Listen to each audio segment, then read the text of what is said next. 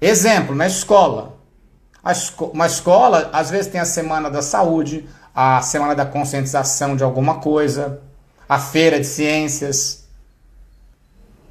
Por que, que você não monta um plano para você ir até esse, esse dia ou essa semana e conversar com os alunos ou com os pais dos alunos sobre prevenção?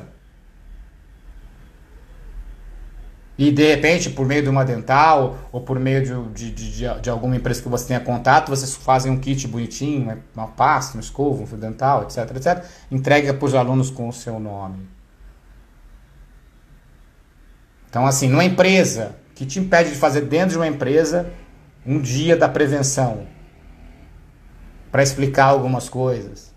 Uma palestra sobre mitos relacionados à odontologia né? Dia 13 do 4 agora foi dia do beijo. Então, o que impede de uma ação, né? o beijo a gente usa a boca. Independente de onde a gente beija as pessoas. Hoje a gente não pode beijar mais ninguém, né, gente? Então, a gente está proibido. Mas tem, pode ter uma ação. Dia 25 do 10 é dia do cirurgião dentista. Uma outra ação. Pega um calendário.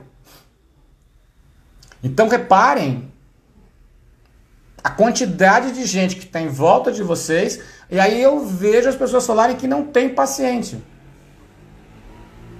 Aí você olha ao redor, você olha no bairro, você olha no local onde ele trabalha, tem muita gente ali.